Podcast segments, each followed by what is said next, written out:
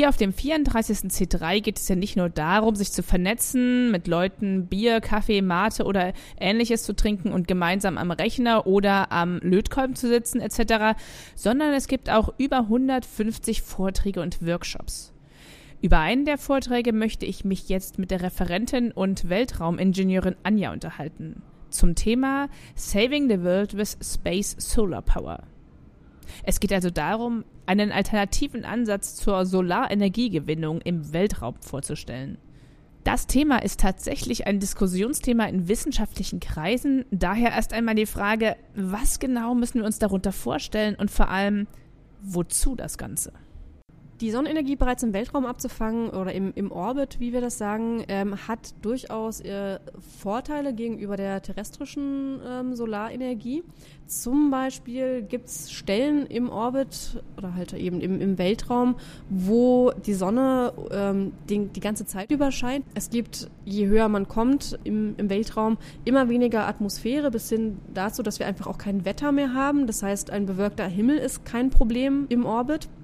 Dann haben wir unglaublich viel Platz im Orbit, im Space, was halt dazu führt, dass man auch sehr große Arrays, sehr, sehr große ähm, Anlagen bauen kann. Wir brauchen also keine weiteren äh, Flughäfen mehr mit ähm, Solarzellen vollzustellen oder Felder zu kaufen oder die Sahara zu bestücken. Also wir, brauch, wir, wir nehmen einfach keinen Platz auf der Erde in Anspruch, um im Weltraum ähm, Solarenergie zu gewinnen. Aber um sich das, bevor wir auf weitere Vor- oder auch Nachteile zu sprechen kommen, nochmal kurz zur Vorstellungskraft. Es ist schon so, dass der Plan ist, diese Solarzellen, die wir sonst irgendwie in der Pampa sehen auf dem Feld, einfach über uns äh, im Orbit fliegen sollen. Genau. Du meintest Platz. Habt ihr dann da genug? Allerdings, da fliegt doch schon so viel. Da fliegt schon sehr viel, das ist wahr. Ähm, die Satelliten, die, im, die um die Erde kreisen, die fliegen allerdings einerseits auf unterschiedlichen Höhen. Und andererseits, je höher man kommt, desto mehr Platz hat man dann tatsächlich auch. Es gibt ähm, wunderschöne Plots, in denen man, ähm, in denen gezeigt wird, wie viel, wie viel Weltraummüll, wie viele Satelliten überhaupt um die Erde kreisen. Das dünnt sich aber immer weiter aus, je, je höher man kommt, in je höhere Lagen man, man geht. Und man darf nicht vergessen, dass dann auch trotzdem zwischen den Satelliten, auch wenn es sehr viele sind, sehr viel Platz ist. Das heißt, die Solarzellen sollen auf anderen Ebenen fliegen, wie die Satelliten oder die ISS. Die internationale Raumstation ISS, die fliegt auf einer Höhe von etwa 400 Kilometern. Ähm, für alle mir bisher bekannten ähm, Vorschläge und Konzepte für ähm, Space Solar Power wird der geostationäre Orbit vorgeschlagen. Der geostationäre Orbit befindet sich an einer Höhe von etwa 36.000 Kilometern im Vergleich zu 400 Kilometern, also ziemlich weit weg. Der Vorteil von dem geostationären Orbit ist jedoch, dass sich ähm, Satelliten, die im, im Geo, wie wir das kurz ähm, in der Raumfahrtbranche nennen, fliegen, die, die fliegen genauso schnell um die Erde, wie die Erde es braucht, um sich selber zu drehen. Das heißt, von der Erde aus gesehen befinden sich diese Satelliten immer an derselben Stelle im Himmel. Das kann man sich, glaube ich, ungefähr vorstellen, aber wie werden sie hochgeschossen? Ich meine, Solarzellen, werden die dann erst oben zusammengeklebt oder braucht man so Riesenraketen, die schon zusammengebaute Riesen-Solarzellen hochtransportieren? Die bisher vorgestellten Konzepte, die haben eine, eine Größe, das muss man, das ist relativ schwer vorstellbar, wie, wie ich finde. Wir reden da von, von Strukturen, die mehrere Kilometer groß sind von einer von einem Solarfeld mit mit Kantenlängen von mehreren Kilometern das kann man nicht am Stück hochschießen. Also um solche, solche Strukturen zu realisieren, sind definitiv mehrere Raketenstarts notwendig. Und dann werden die oben zusammengebaut, und wie dann, sonst hier auch auf dem Feld. Und dann müssen sie oben zusammengebaut werden, genau. Jetzt haben wir uns auch schon versucht, eine Vorstellung davon zu machen, wie das da hochgeschossen wird und von Robotern zusammengebaut wird und auf welcher Höhe es fliegt, damit es möglichst auch nicht mit allem anderen zusammenstößt. Du hast schon gesagt, ähm, die werden geostationär sein, das heißt auch mit der Erde gemeinsam sich drehen und quasi dann sozusagen fest, wie festgebunden auf der Erde auf einem bestimmten Punkt, über einem bestimmten Punkt fliegen. Braucht es dann ein langes Kabel, um die gewonnene Energie wieder nach unten zu transportieren, wenn es schon wie an einem Faden dranhängt an der Erde? Nein, die Idee ist, das Ganze mit ähm, also das Konzept nennt sich Wireless Power Transmission und die Idee ist, das Ganze mit Mikrowellen runter zu wellen. Das heißt, wenn ich ähm, aus Versehen in die Welle komme, bin ich weggebrutzelt. Ich glaube, dass es der Gesundheit nicht förderlich ist, dort im Strahl zu stehen, ja. Gibt es eine Vorstellung davon, äh, wie viel denn da gewonnen wird und wie viel auf die Erde ähm, dann gebeamt wird? Da gibt es auf jeden Fall Untersuchungen zu. Leider sind diese Untersuchungen noch nicht mal ansatzweise so effizient, wie man das für das Konzept von Space Solar Power brauchen würde.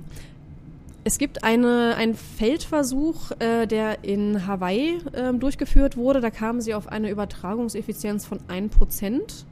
Allerdings ähm, fehlt, der, fehlt der Praxisbeweis von ähm, dieser, dieser Menge, dieser Energiedichte, die halt in diesem Konzept benötigt wird und der, der Distanz, die in diesem Konzept benötigt wird, der steht noch weit, weit aus.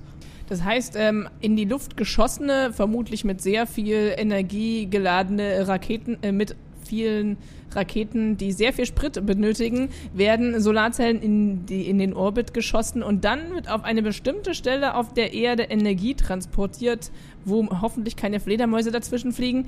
Die Effizienz ist möglicherweise nicht sonderlich hoch. Das klingt ein bisschen absurd.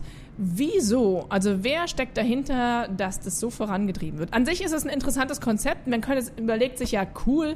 Ähm, eigentlich ist es natürlich eine gute Idee. Kein Wetter ähm, im Weg, äh, kein kein Platzproblem, wie du schon gesagt hast. Wir können Energie für alle Menschen auf der Erde ähm, haben. Aber wenn die Effizienz, wenn die Umsetzung so schlecht klingt, Wer betreibt das? Was ist das Ziel? Ist das Ziel, für alle Menschen Energie zu haben, endlich sozusagen Strom in jedem Haus oder was steckt dahinter? Die Grundidee ähm, hinter diesem Konzept ist, eine alternative Energiequelle zu finden, die uns unabhängig von fossilen Brennstoffen macht. Und, und die, wir keine Atomkraftwerke mehr brauchen. Und wir keine Atomkraftwerke mehr brauchen, genau. Also erneuerbare Energie ist ja an und für sich erstmal etwas sehr Erstrebenswertes. Und was du auch nicht vergessen darfst, ist, ähm, man muss da, wir können davon ausgehen, dass wir ähm, im, im Weltall Apparaturen bauen oder Systeme bauen, die potenziell unendlich viel Energie haben. Also die Sonnenenergie ist zumindest jetzt auf die Lebensspanne von Menschen gesehen ähm, ein, eine sehr zuverlässige und anhaltende Energiequelle. Aber dann kann man alles bauen, oder? Wenn man nur Ener wenn man genug Energie hat, kann man doch alles bauen. Und mit unendlich, mit unendlich Energie kannst du alles machen. Dann haben ja. wir kein Problem mehr, alle Menschen zu ernähren, eigentlich das ist definitiv das, äh, das, das höchste Ziel ähm, auch, auch dieses, dieses Ansatzes. Das, wenn, man, wenn man das schönreden möchte, dann kann man das auf jeden Fall anbringen. Selbst, also angenommen, wir hätten dort oben eine, eine, eine Apparatur, die unendlich viel Energie zur Verfügung hat, dann ist es ja eigentlich nicht kein großes Problem, dass ähm, diese Apparatur mit unendlich viel Energie zum Beispiel nur eine Effizienz von 20 Prozent hat, um diese Energie auf die Erde zu bekommen wenn wir zumindest das Effizienzargument eigentlich gerade ein bisschen ausgehebelt haben. Aber gibt es, ihr wollt in eurem Talk durchaus auch die Nachteile ansprechen. Was sind denn die größten Nachteile, die ihr von der spacigen Idee so sieht? Also einerseits gibt es halt diese technologischen, ich nenne das jetzt mal Herausforderungen, ähm, wie zum Beispiel die Technologie der kabellosen Energieübertragung, aber auch ein anderes Problem von diesen Apparaturen, was noch, noch nicht ganz gelöst ist, ist die, die Orbitstabilität. Diese Satelliten, letztlich sind es große Satelliten, die dann im, im, im Erdorbit kreisen. Man muss sicherstellen, dass die dann halt auch nicht anfangen zu taumeln, nicht runterfallen, dass sie ihren, ihren Orbit halten. Was passiert denn, wenn das umkippt? Naja, wenn es umkippt, kann man, kann man sie im Zweifelsfalle nicht mehr nutzen. Das sind aber alles äh, mehr oder weniger lösbare Probleme. Aber, Aber, wenn es dann ein bisschen kippt, äh, wenn du schon das ansprichst, ist es ähm, dann auch, kann es denn dann, könnte es theoretisch auch passieren, dass dann die Energieübertragung, obwohl sie eigentlich in einer großen Wüste landen sollte, in einer großen Hauptstadt landet und die Hauptstadt dann ein Loch hat? Das ist in, das, ja, das kann passieren. Das ist halt eben eins der Probleme. Neben den technischen Problemen haben wir halt auch einige andere Sachen, wo man sich zumindest mal auch als Gesellschaft drüber Gedanken machen muss. Was passiert denn mit den Objekten, die dann in diesen Beamstrahl reinfliegen? Das können zum Beispiel Satelliten im, in einem in niedrigeren Orbits sein, also zum Beispiel die ISS. Was passiert mit diesen Objekten, wenn sie halt durch diesen Powerbeam fliegen? Was passiert mit Flugzeugen? Was passiert mit Vögeln? Mit Menschen? Selbst wenn, wenn diese Apparaturen funktionieren, wie sie sollen. Das ist halt ein Problem.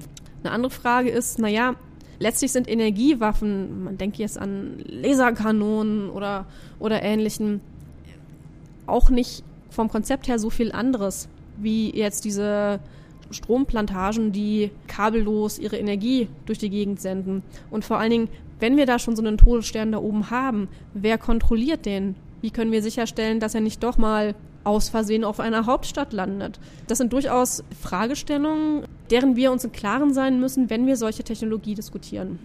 Und würdest du sagen, dass das in den Kreisen, wo das diskutiert wird, auf den wissenschaftlichen Veranstaltungen, auch eine Rolle spielt, die Gefahr dabei? Oder ist es einfach ein Hu, das können wir endlich machen und wir sollten es auch dringend umsetzen? Die Aussage der ähm, des ähm, US-amerikanischen Ansatzes ist, dass sie selbstverständlich dort keinen Todesstern bauen wollen und obwohl es gerade von der, von der Navy sehr stark vorangetrieben und finanziert wird, stellen sie sich auf den Standpunkt, wir diskutieren das offen, wir veröffentlichen alle, alle unsere Dokumentation dazu. Damit kann die Menschheit sehen, dass wir nichts Böses vorhaben. Und es wird halt auch nicht ohne Grund Mikrowellenstrahlen in allen Konzepten ähm, vorgeschlagen, anstelle von Laserstrahlung. Eben gerade weil man mit Lasern eine sehr viel höhere Energiedichte und Effizienz erzielen könnte, weil Laserstrahlen eben sehr, sehr, sehr viel näher an dem orbitalen Todeslaser sind. Es ist also, wie so oft, eine Überlegung zwischen, können wir alle Menschen mit quasi unendlich viel Energie versorgen sollten die Wissenschaftlerinnen und Wissenschaftler die technischen Probleme in den Griff bekommen? Oder ist das Ganze quasi viel zu gefährlich? Denn wenn eine einzelne Nation oder eine Gruppe von Menschen diese Energiequelle allein beherrscht, ist es eine unvorstellbar gefährliche Waffe. Seit den 70er Jahren wird die Thematik unter Wissenschaftlerinnen und Wissenschaftlern diskutiert und berechnet, ob wir dazu in der Lage sind, Solarenergie direkt im Weltraum zu sammeln und dann auf die Erde zu bringen. Inzwischen wird es vor allem vorangetrieben von der NASA, China und Japan. Ob wir in 10 bis 20 Jahren tatsächlich Solarenergie aus dem Weltraum beziehen, das gilt abzuwarten.